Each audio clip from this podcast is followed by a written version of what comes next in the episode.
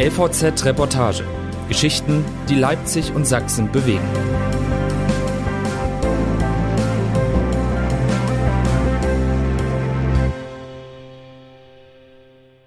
Ihnen geht's gut, ja? Volle Krankenhäuser, mehr Einsätze, aber der Rettungsdienst funktioniert bisher auch in der Pandemie. Warum? Drei Gründe. Von Denise Peikert. Bevor er auflegt, fragt der Mann, der in der Rettungsleitstelle Leipzig eines der Telefone bedient, noch einmal nach. Ihnen geht's gut, ja? Kurze Pause. Dann lege ich jetzt auf. Die Verbindung bricht ab. Die Karte mit der Handyortung auf einem der Bildschirme verschwindet und mit einem Wort erklärt der Disponent der Reporterin, was passiert ist. Hosentasche. Ein Handy hat also unverlangt den Notruf gewählt. Eine Minute vergeht, dann eine zweite. Für den Mann am Leitstellentelefon ist das offenbar ungewöhnlich lange, denn als nächstes sagt er, nichts los heute. Vorführeffekt. Das stimmt natürlich nicht. Es ist kurz vor halb zwölf an einem Freitagmittag und auf einem der Bildschirme in der Rettungsleitstelle in Leipzig ist zu sehen, wohin die Rettungswagen in der Stadt und den beiden umliegenden Landkreisen gerade unterwegs sind. Nach Alt-Lindenau zu einem Covid-Patienten, der auch Asthmatiker ist, nach Paunsdorf zu einer 92 Jahre alten Frau im Altenheim mit unklaren Brustschmerzen, nach Wurzen zu einem 82 Jahre alten Mann mit Schlaganfallsymptomen, der schon in einer Spezialnotaufnahme angemeldet ist. 17 Rettungswagen sind in diesem Moment im Einsatz, allein in der Stadt Leipzig. Drei davon sind noch verfügbar. Klingt knapp, ist aber ein ganz normaler Rettungsdiensttag. Seit Pandemie ist, muss man überall mit Krise rechnen. Und oft genug findet man auch Krise. Volle Krankenhäuser, überlastete Impfstellen, hastige Politikerrunden.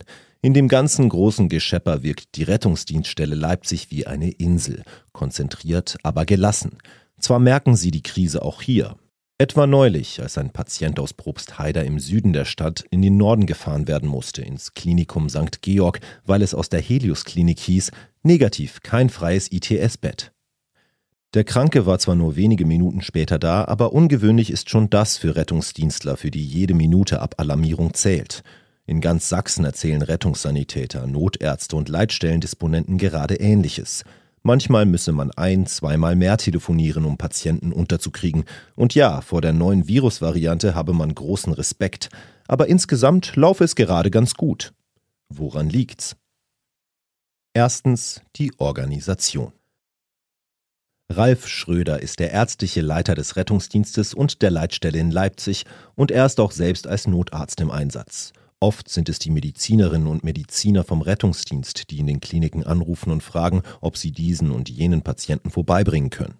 Für an Covid Erkrankte übernehmen die Ende März 2020 eigens geschaffenen Corona-Leitstellen in Krankenhäusern in Dresden, Leipzig und Chemnitz diese Aufgabe.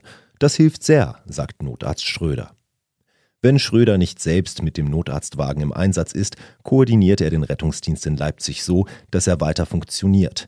In der Pandemie heißt das weniger Krankentransporte fahren, weniger oder gar keine Hospitanten zu Ausbildungszwecken mitnehmen, die Zeit für die Desinfektion der Rettungswagen nach Corona-Fahrten möglichst gering halten.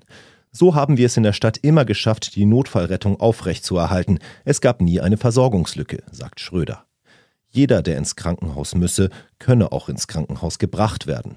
Trotzdem sei eine seiner wichtigsten Notarztaufgaben derzeit die, genau das zu verhindern, dass jemand ins Krankenhaus kommt. Schon immer, sagt Schröder, habe es beim Rettungsdienst Bagatellfälle gegeben. Hinzu kämen nun die Anrufe von Menschen mit positiven Corona-Schnelltests und Fieber, die sich sorgten, aber eigentlich gut zu Hause versorgt werden können. Für so etwas ist er zwar nicht da als Notarzt, aber das macht Schröder jetzt eben auch beruhigen, sagen, dass es noch nicht krankenhausschlimm ist, dass der Hausarzt oder die Hausärztin helfen könne. Ich möchte ungern die Krankenhäuser belasten mit Patienten, die da nicht hingehören, sagt Schröder. Zweitens das persönliche Engagement. Es ist der Samstag vor dem dritten Advent und Karl Lehmann hat zur Abwechslung mal ein freies Wochenende. Lehmann arbeitet als Rettungssanitäter im Landkreis Bautzen und nimmt sich an seinem freien Tag kurz die Zeit, am Telefon zu erklären, wie seine Arbeit gerade ist.